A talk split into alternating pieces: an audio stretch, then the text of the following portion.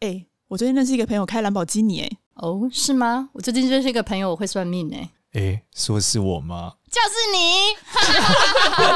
我有一个朋友会算命。嗨，大家好，我是多多。Hello，大家好，我是芝芝。嗨，大家好，我是少年。今天聊少年去北京玩。呃，没 没有去晚，回去办一个事情。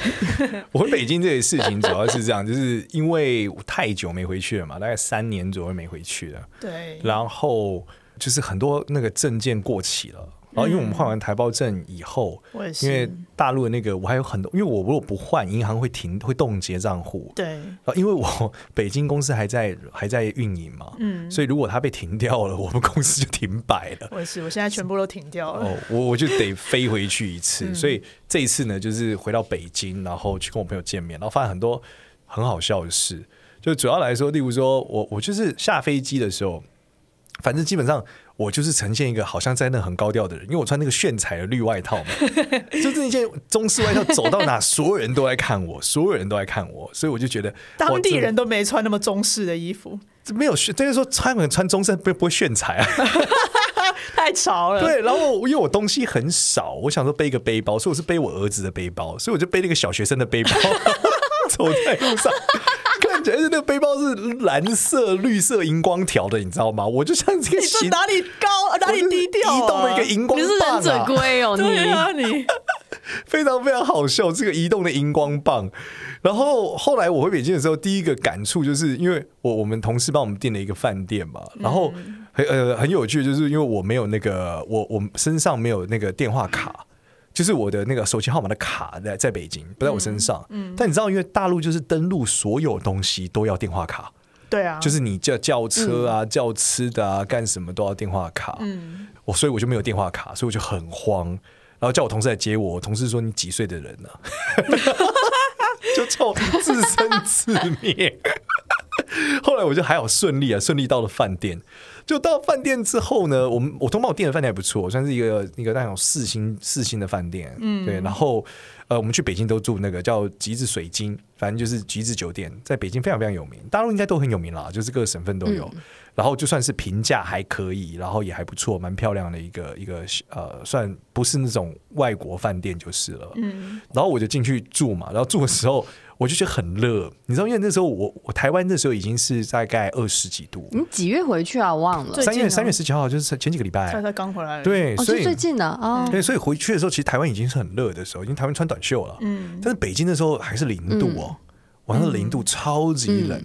嗯、所以有一天，我记得那时候我住在那个北京的饭店的时候，我就想说，哦，到饭店了，好，然后我去对面就是找肯德基，买肯德麦当劳好了，吃一下东西。嗯。就走去麦当劳之后，我就想说，我就穿短短袖走出门，我穿冻死在路上，零度，你有病吗？太有病啊！不是太久没有回去了，不是你好歹也会看气温吧？很冷，没有，我想说有点冷，但出去应该还好。对，然后以前也没有在那暖气太暖了。我得讲一下，不是这个，我的短袖是有加外套的，不是没有，只是我短袖加我的炫彩外套，好冷。因为没有羽绒服，你知道，我太久在台湾没有买过羽绒服了，很冷。然后更尴尬的是，我就在那的时候，我就是点餐。然后因为大陆已经疫情一阵子了嘛，所以他们所有的麦当劳都是扫码点餐。对啊，对。然后我太久没有用微信，我才不知道怎么搞这个扫码点餐，按半天呢。然后打了各种，然后最好笑的是，我在现场就是因为麦当劳要关了，那店员说：“你怎么打快点？” 是肯德基，by by the way，不是麦当劳。呃，麦当劳，麦当劳，我在麦当劳，然后就点了一个，这是它有一个那个炸鸡，你知道，像台湾的那种炸鸡，嗯，就我们台湾叫什么？麦脆鸡哦，嗯、然后大概是炸麦当劳的炸鸡，我点了一块，嗯、然后回去吃的时候发现靠，这是不同东西，在那边叫脆皮嫩鸡吧，反正吃起来很像台湾的炸鸡排，可是不像是麦当劳的那个炸鸡，因为麦当劳炸鸡是另外一个口感嘛。反正这是第一个很蠢的事情，就是我我就是叫了一个麦当劳，快冷死，回家吃完我就哦心情很好，然后吃完之后我就想到睡觉，可是因为很热，你知道，就是因为它有地暖，知道大家知道北京是有地暖的，叫供暖，嗯，因为太冷了，所以它会室内非常非常暖和，嗯，所以它是这个地暖加上它有这个暖气，对，然后我就想说好热哦，我想睡觉，然后我就打开来就看了一下那个冷气，我想要开个冷气太热了，然后我发现现在室内是三十一度。超热，怎么会开到三十一度啊？对，超热，怎么那么夸张？对，我想超热，那我开个冷气嘛，我就点冷气，然后开到最强的风，我想我就睡了。就睡睡的时候，睡到大概这个凌晨三点的时候，我就热醒，全都汗。我想说太热了吧，然后我就打开冷气看，怎么现在三十四度了？怎么越睡越热？然后我就打电话给前台嘛，就按前台，我就说：“哎，我我说我我就是越睡越热，为什么？”他说：“先生，你有开空调吗？”我说：“当然有开啊，但是空调怎么好像不管用，越开越热？”他说：“我们空调只送暖风。”所以我在睡前 开最强的暖气睡觉，然后他就说：“那那现我说那现在得怎么办？我想变两种方法。”他说：“现在你开窗吧。”我就说：“哦，好像有点道理，因为外面是零度嘛，对，所以我开窗应该会变凉嘛，对，所以我就凌晨三点那边开窗，咔咔咔咔。打开那个气窗，对，然后第一天就是这样子过了，然后我就想说啊，这个好就这样过完了，嗯，然后突然第二天嘛，我就我已经学乖了嘛，对不对？嗯，然后我就想说啊，那我就不要开冷气，我就开窗好了。结果开窗之后，我就觉得 这喉咙很不舒服，我想为什么？就一看就雾霾爆发了。是我是陷入了到底要热死还是吸雾霾的一个困境啊！我就会热死。最后的结局就是我一样把窗关起来，然后我都是就是全身脱光睡觉，只能裸睡，因为太热了。然后因为我晚上都跟我老婆试训嘛，试训的过程中，我老婆说：“你怎么没穿衣服？你在干嘛？” 旁边有谁？引起家庭纠纷。我就跟他讲了这段我进退两难的故事。就更好笑的事是，有一次我就说，因为我没有水了，就我我是那种比较比较相对来说不希望大家一直打扫，不希望麻烦别人的人，所以有时候我觉得没有太脏乱，我就不需要他打扫嘛。但我水喝光了，因为很热 很渴，所以我就叫他送水来。然后送水来之后，他就跟我讲说：“哦，先生，不好意思，我们刚刚去送外卖了，稍等一下，等下就帮你送水。”我想说：“哦，他去送外卖，等下送水，所以是会有一个人负责送外卖，送外卖的时候不能拿水，是这样吗？”然后过了一阵子之后。就是过了一阵子之后不久，然后我就听到门口人在讲话，我想谁在讲话？然后那个声音很奇怪，就是先生，你的东西。然后我想说什么？这个什么奇怪？这个声音好奇怪。然后我知道走出去之后电话响了，叮叮叮。然后我接起，我说我谁打来？然后我接起电话来，电话里面出现一样的声音，先生，你的东西。我说什么什么东西？发生什么事了？好恐怖哦！怎么这么两个声音一样？就走去开门一看，是机器人。是一台机器人站在我的门口，然后因为他正在倒数，然后我又没有穿裤子，然后我很尴尬，我要我现在该怎么办？我这应该拿还是穿？可是他描述在倒数，因为你不拿机器人就会回家，所以我就说好，我赶快拿一拿。然后我就按开了机器人之后，机器人的肚子打开，然后你知道四瓶水，我就夹着，我还拍了个线头，我拿水。我想说吓死了，拿完之后他说：“先生，谢谢你，祝你有美好的一天。”我才知道哦，现在他们因为疫情的严关系嘛，已经不人送了，嗯、人送可能会有这个感染什么，就之前的问题嘛，所以都全部机器人化了。嗯，所以他就是机器人会走到门口之后，你的电话会响，嗯，然后机器人会在外面附送一样的话，嗯、超可怕。因为我那时候喝水的时候大概是一点多吧。怎么这么夸张？真的是吓死我！他是男生还是女生？他的声音是一个女生的声音。哎呦，那好恐怖，真恐怖！对，先生，谢谢您的服务，而且很尖，你知道吗？对对，希望您今天住的愉快。如果你老婆听到的话，一定会气死。谢谢你的服务，怎么会有先生？谢谢你，谢谢，希望您满意我的服务。真的是吓尿我了，很害怕哎，很害怕。你知道我一个人住，对不对？然后又在那边哦，吓死人，很害怕，就晚上一点多，啊，裤子还没穿，不是你连内裤都没穿？有有穿你内裤，因为本来是开一点门嘛，想要拿东西就进来嘛，OK，就开一点门，发现靠是机器人，你要门整个开啊，你手拿不了，反正这事情就是很闹，很好笑。后来呢，反正我先讲完这事情之后，后来我就回北京，然后就跟我的一些同事嘛，因为我三年没有见到他们了。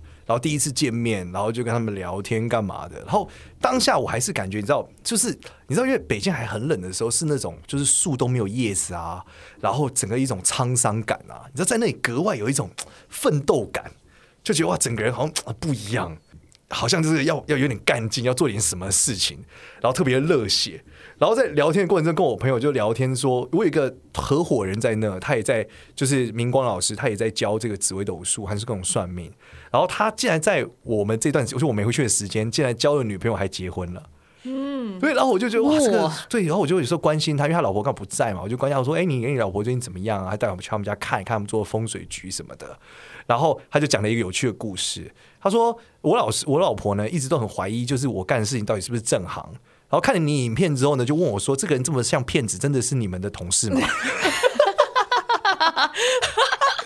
我说：“什么鬼？”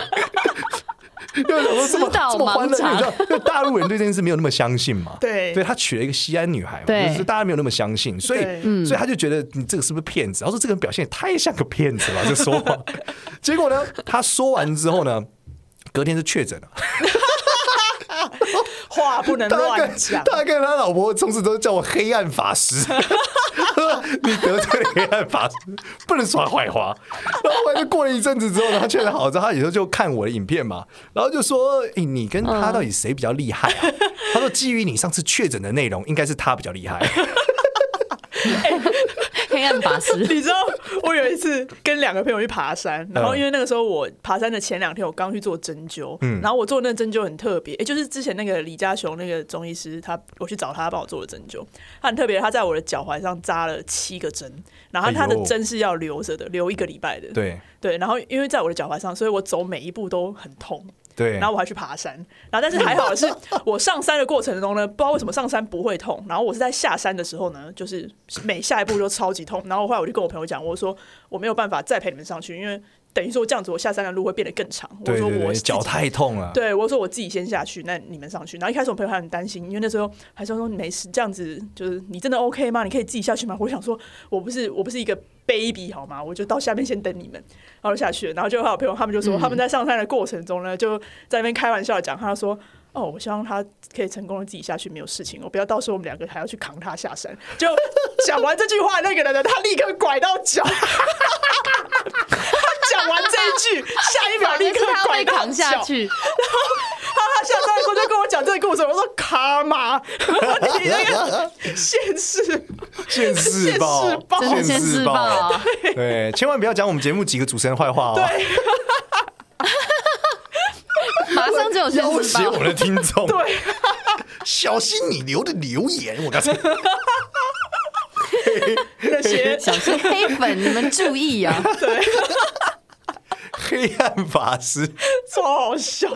好，反正这件事情呢，在往下之后呢，后来我就跟一些北京的朋友吃饭嘛，一些老朋友很久没见面了。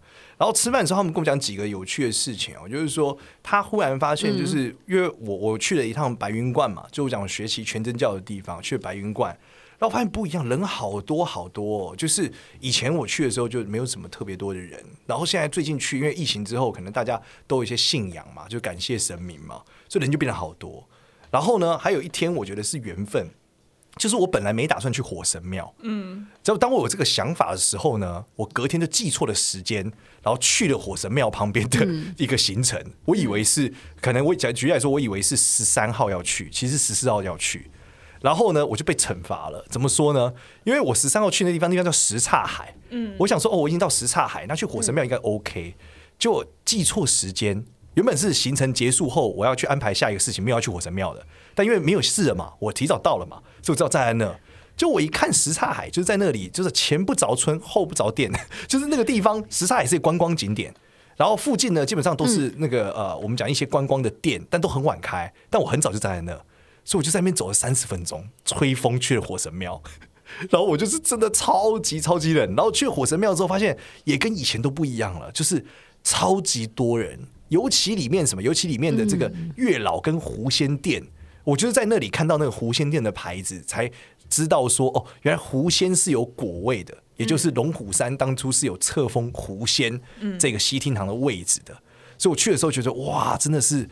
整个信仰的以前以前都这这人很少，非常非常少。现在好多志工啊，好多信徒啊，然后各种法会啊，超级多。所以我自己就发现说，哎，北京整个状态都很不一样啊。在疫情后，很多人都开始疗愈啊、养生啊，甚至我遇到一个以前的朋友，信仰了。对，应该说他们都有，只是可能没有那么的信，或是那么那么多人。但是这一次，我还有一个朋友是以前我小孩的这个呃，就是同学的爸妈，他他们最近的就在做一些这种什么阳气、灵气啊、疗愈啊，也就是台湾常见的这种。然后我就发现哇，整个状况都不一样了。然后更夸张的是什么？更夸张的是，他们那个费用已经高到有的很多高到不可思议。高到我说，在北京现在可能最贵的，他做一次疗愈哦，就跟你聊一个小时是要两万块人民币。超贵，吓死人，吓死人，吓死人！对，现在要两万块人民币，但是他们说那一种找的都是那种什么高企业家、CEO 啊，嗯、各种人付得起的哇，对的的老婆，对，一般来说都然后就是去疗愈啊，因为可能有婚姻上的挫折啊，或者小孩的问题啊，去做疗愈，所以我觉得很夸张。然后后来呢，再跟大家讲一个有趣，我去找了一个朋友。我找一个朋友是那时候，他们是呃两个富二代。如果大家有听过有一段故事，是我有一个客人，就是我算完他，最后他过世了，一个女孩，嗯，那就是他们的朋友。哦，你好，你对。那这个故事的时候，这两个富二代就是我回去的时候，他们很开心，然后他们就请我吃饭，对。然后他们请我吃饭的时候呢，就聊天，他们就跟我讲一件事，说。哎，我就说，哎，我很想念你们。对，他们说，他们俩也说他们很想念我，因为他们其实很喜欢算命，找过很多算命师，但是他们最后觉得我这个人人品还是可以的。嗯、所以我，我原因是因为他们那时候就是客人，就是我的他们那个朋友离开嘛的时候，我就跟他们讲说，我们一起去做超度啊，然后去付一笔钱去做这件事情。然后他就觉得你明明可以不用付钱，为什么你要付钱？我就说，哦，我觉得人命关天嘛，对，那我也参与其中，而且我那时候的想法是。如果我多做一些，是不是他有机会就不会离开了？类似这样，那他们就说：“哎、欸，他们觉得我这个朋友还是很值得交的。”嗯，那在聊天的过程中呢，他们就讲到很多很好笑的事情，就讲到说什么呃，就是他们两个就是有去找一些算命师嘛，然后呃，有去有一些看到前世是什么东西，就要讲这件事。然后接着呢，就跟我讲说，问我说：“哎、欸，明天有没有空？”他说他们要去见出马仙。你不知道什么出马仙吗？大家一定都不知道，完全没听过。大陆有一句话呢，叫做“这个五仙”，呃，在北京啊，叫“五仙不过山海关”。这个五仙呢是在东北，嗯，就是整个大陆里面呢，相对来说这种信仰氛围最浓厚的，就是沿海一带。哎，传说就是，尤其是咱们闽南人，嗯嗯嗯、因为以古书里面就讲闽人好鬼，就是我们喜欢拜鬼拜神啊，拜一些有的没的。嗯，这个是以前古书写的。另外一方面就是东北有仙家，就他们很多人家里面会供家仙。那这个家仙仙是什么呢？仙指的是一些动物，动物神，哦、像老鼠神、哦、黄鼠狼，嗯，然后蛇，嗯、对。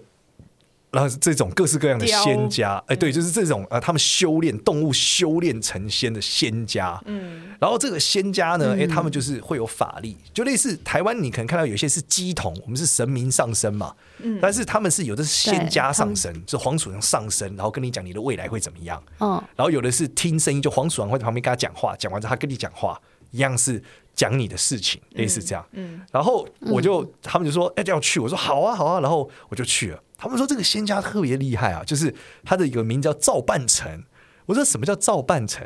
他说这个仙家未来会造半个北京城。对，造是管的意思，就是照我罩着你的这种照。哦，罩。对，我想哇，这个人这么厉害，你知道半个北京真的很大，啊，超级大。对，北京有三千多万人啊，连外环都算。对，所以他造了一千。一千七百万左右，在未来啦，然后我们就说啊，好好，然后我就跟他去，就很远很远，因为在北京的很远一个地方叫通州，我们大坐了几个小时的车，嗯嗯，然后到了那个地方，嗯，然后到了地方，主要是我那两个富二代朋友还带着他另外一个朋友，主要是他要去问。然后你在现场的时候呢，你就看，就我们一进去，因为她就是刚好这个这个仙家最近怀孕了，看起来比较虚弱一点，嗯，但是你看起来样子的确就跟一般有点不太一样，说不上来的一种一种奇妙的状态。然后他就说他今天看不了太多人，所以这个约也挺难得的。我们就在现场，然后现场他开始帮这个人算，他算的过程中很厉害，他就是会看看他之后就开始讲讲说你最近感情怎么样啊？这个工作怎么样啊？嗯，然后他如果要看更深，他帮你把脉。你发现他把脉的时候，他其实有一种上升的状态，他就感受到他整个状态。然后他一直说：“为什么你身上的这个就是这个拜拜的香的味道这么重？”然后他就说：“他前几天才去拜拜，但其实我们都闻不出来。但是他一摸，他就是因为他那个仙家对那个东西是很敏感的嘛。嗯，然后他就感受到这个东西，然后接着就开始跟他讲说什么呃，你就是哪一年要注意啊？接下来工作怎么样啊？你的感情会怎么样啊？”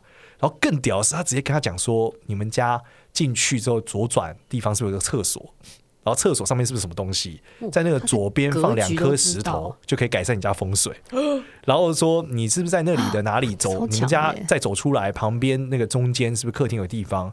然后你要摆一个水啊，摆一个水缸，上面插九朵红色玫瑰花，就可以改善你这个问题。”超厉害，那个人好厉害哦！那个人天眼通哎，真的对那个人都吓尿了，真的吓尿了，太准了 哇！对，然后他就说：“那你们看看我未来的资产水平？”他就说：“嗯、我看到一个画面，是你老婆要买一个十万块人民的包，人民币的包，你皱了一下眉头，但还是给她买了。嗯”好具体啊！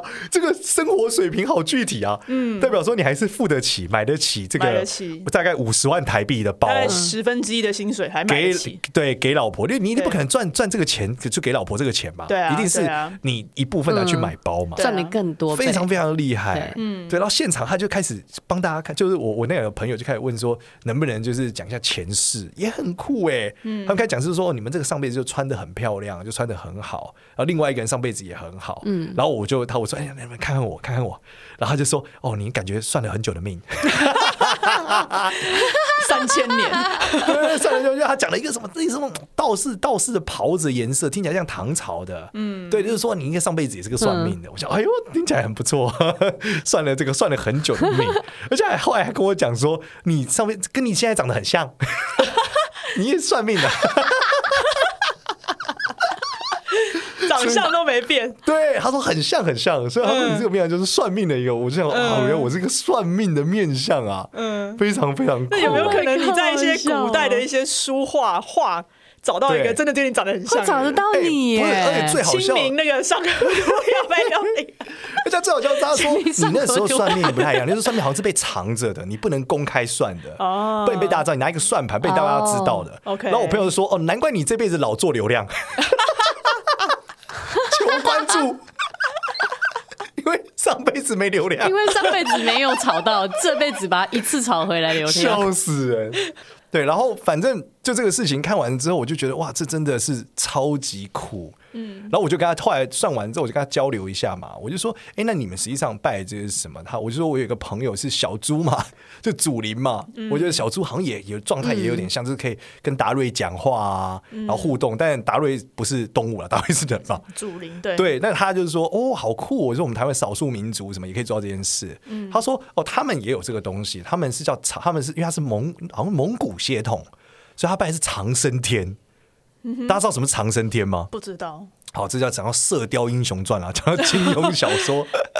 长生天其实就是我第一次听到的名字，就是《射雕英雄》那个《神雕侠侣》嘛。反正就是蒙古人，他们都是拜这个神。长生天就是他们最高最高的神，类似你可以想象一下耶和华啊这种什么玉皇大帝啊，类似这样，他们叫做长生天。嗯，那我就觉得好酷哦，见识到了一个这个就是东北玄学的一个核心点。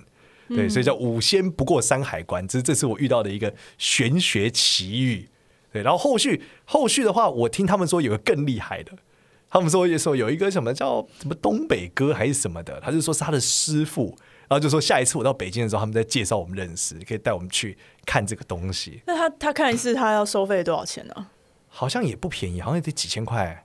人民币，对对对对，人民币几千块，对对对，因为毕竟在北京物价高嘛，对。啊，你这个没有没有收一个的钱，你很难过日子，对，大概也是要大概也是要一笔费用，嗯嗯，对，但我但是他们说在东北就是呃很常见的，所以如果大家有去什么辽宁省啊这个黑龙江旅游的话，是可以有这样的一个体验，很常见。对，就是仙家是很常见的，oh, 就跟台湾你要找到鸡同，并不是一个很难见到的事情嘛。真的假的？你不觉得台湾很容易遇到鸡同吗？不是不是不是，我说东北，因为我之前很常去那边滑雪。哦，那你可能在滑雪场不会遇到啊，都都只有那个狗肉店。你要到市区啦。哦，对对，但你在滑雪场问，搞不好那个东北人会跟你讲，你说附近有仙家吗？他说左拐左拐那间，下次去看看。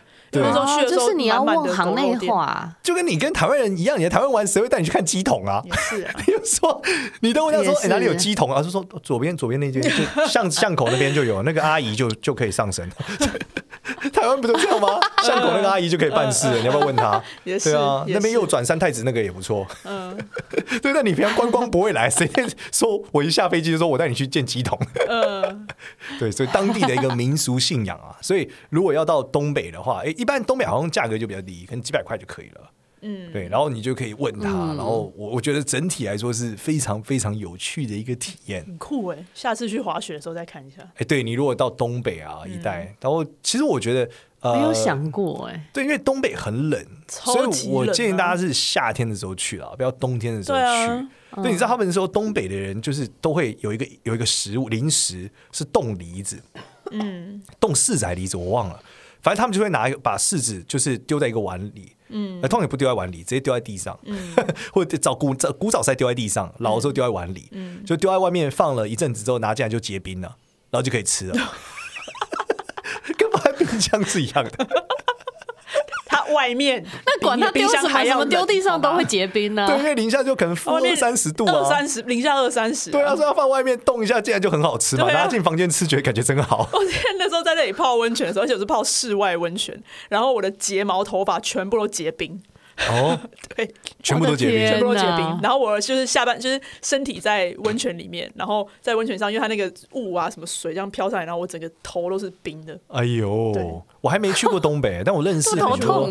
对，但我认识很多东北的朋友，因为今天北京就会常常遇到嘛。东北的朋友超超好玩的，他们超有趣的，对他们非常好笑，讲话也很好笑。对。然后，尤其是我觉得他们很大方，对，然后又很直接，对对对。对，所以我们这一集算是夜配这个东北旅游，没错没错。而且你知道东北人讲话哦是非常有传染力的，就是你只要，例如说像他们他们大陆他们都会讲，就是如果说大学宿舍我只要这个房间有一个东北人，他可以有有有办法把房间剩下的人全部都变成东北腔 东北用语，然后东北腔，因为他们就是讲话的方式超级有感染力，然后你就会不知不觉就是学他讲话。对，像我就是会讲，就是你这个人怎么那么墨迹？对，墨迹就是你怎么很就是龟龟毛毛啊，动作很慢啊，什么什么墨迹。然后，嗯，这个就是东北用语啊，但是这个已经在南方超级普及，就大家都这样讲，大家都会这样讲。我之前只有学过一句话叫“爱咋咋地 ”，对对对，爱咋咋地，就是你你要干嘛干嘛，你想怎么搞，你想怎么搞，想怎样就怎样吧。对对对，还有什么爱咋咋，比较流行一点，有一些叫什么 “no 做 no die”。no 是讲英文吗？这个是对 英文，它是英文加东北话的合体。这个不对，就就是你怎么那么作啊？作这个也是东北话。作就是说有点作，就有点像台语难搞、得小之类的。对对对，就是你怎么毛这么多？你不要去搞那些有的没的，你就不会有事啊。就毛怎么那么多？所以就 no 作 no die。对对对对对，所以常常这人很作哎。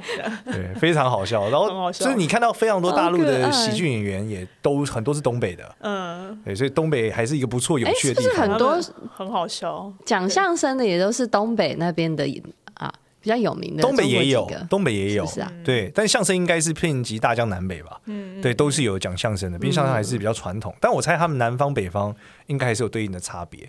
有好，然后再再讲一些我最近我自己对于北京的观察啦。就是我自己去了北京一趟之后，我发现，因为他们现在都是两千年的小孩出来上班了嘛，嗯，就是你可以想象二零二三年了嘛，所以他们的人出社会早，所以很多两千年、两千零五年的都直接来上班了，对。然后你会发现他们的状态其实跟台湾年轻人已经有点像了，就是一出生就是属于什么？怎么讲？就是说衣食无缺嘛，所以你会感觉到他们对于一些服务的细节和服务的品质提升了很多，哎。嗯，我觉得整个状态都很不一样，真的、哦。嗯，就是那一种感受性很不一样。他们也说，因为整个的，就是因为衣食无缺嘛，所以活下来就是觉得生活更重要。嗯，就变成说他们不会说一直想要去呃抢一些东西，或是没有像以前讲什么的超级狼性。其实现在小孩就越来越少了，嗯、大部分人都还是属于现在很多很多是随遇而安。然后过小小资生活，他们前阵子是躺平文化啊，对，大部分都躺平了。但是相，但是相对来说，我觉得他们的躺平还是没有台湾那么躺啊。对，因为台湾的生活还是更舒服。台湾是有多躺啊？对啊，台湾的节奏还是慢很多的，慢很多。对，因为毕竟我们的状态，各种生活的状态还是舒服太多了。对啊，在那边还是很多，这绝对不会比欧洲慢。我跟你讲，欧洲是史上最慢，欧洲可能更可能没去过澳洲吧。欧洲可能更躺，然后在澳洲更躺。对啊，那到底哪里最躺？澳洲是没在动，没在动吗？是吗？我一个，我最近在机场认识一个澳洲人，然后他就来台湾玩，然后跟他聊天，他说在澳洲工作，你知道吗？一天你只会做一件事情，你每天的任务就只有一件事，然后呢，你不可以在礼拜五下午打电话给别人谈工作的事情，因为礼拜五下午就是喝酒 mingle 的时间。但很舒服哎、欸。对，他就说你在礼拜五下午打电话给别人要讲公事是非常 rude，是非常无理的一件事情。哦，对啊，很没有礼貌啊！礼拜五都是不安排会议的、啊，在这边也是。我老板就跟我说，礼拜五不要安排会议，面试什么、啊？我礼拜五还是狂追人，你要给人家一些自由啊！天啊，我礼拜五还在回 Instagram。对啊，我都还在狂追人呢、欸。哎呀，果然这个还还是风水宝地，各种躺平。对啊，哎呀，各种躺平。对啊。好，那我这就是我最近回去北京的一些心得了。然后之后，因为现在疫情结束了嘛，比较常开放了。如果有点时间，应该还是会常回去的。再跟大家分享我去那边遇到的全新玄奇故事。嗯，下次如果遇到什么东北大仙，再跟大家分享。你有遇过南方大仙吗？我有遇过南方大仙吗？仙家我真的没有，这种通灵的我一般没有没有遇过。但我有一个学生很酷，他是从他是从广东坐车来北京。嗯。跟我学东西，嗯，然后他就是第一次看到我的时候，因为他是先买线上课，但他从北京来的时候很想跟我见面，嗯，所以他跟我见面的时候呢，我觉得很有趣，我就走出去，然后他就认不出，我就走走，我走到他离他很近，坐下来，嗯，他才他跟我说，老师，我现在才看清楚你长什么样子。我说怎么了？很不好认吗？他说你整个就是散发的一个白光，很玄奇。对，然后我说怎么了？他因为我那时候常念经嘛，然后他就跟我讲说，我说你怎么会？就是买我的课，因为你你在广东这么远，而且有这么多老师。他说我就是那时候看到你的课的时候，觉得就是你了。我直觉觉得就是你，就是你教的面相，就是就已经是对的，就这样。所以就讲得很玄奇。然后他就是会练很多功法，然后视觉就是能看到别人身上的颜色什么的，嗯嗯，所以也很不一样，也很酷。对，所以南方对就倒没有遇过，然后很强的算命师有。在北京，我遇过很很强的八字老师。在我那个客人离开的时候，我传八字给他，我说：“这个八字就是兄弟，你看得出来他会离开吗？”他说：“太年轻了，不会。但如果是你讲的离开时间，他一定是长黑头发、眼睛大、眉毛怎么样、鼻子怎么样、嘴巴怎么样、下巴怎么样，一定就是长这样，全中，嗯，超厉害。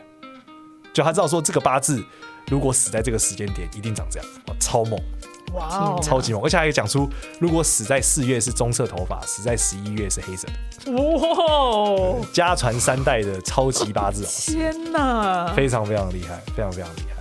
哇，起鸡皮疙瘩，起鸡皮疙瘩。其实大陆还是有很多厉害的老师啊，嗯、真的是这样。对。感谢大家，感谢大家。我们今天就没想到，我们聊你北京可以聊一集。对啊，发现很多白知识哦，这是一个白痴，很多白知识。一个机器人的篇幅就有点多。好吧，欢乐大娱乐大家。好，谢谢大家。如果喜欢我们的话呢，记得到 Apple Podcast 给我们五星好评，也关注一下我有个朋友会算命的 IG 跟 Facebook。谢谢，拜拜，拜拜，拜拜。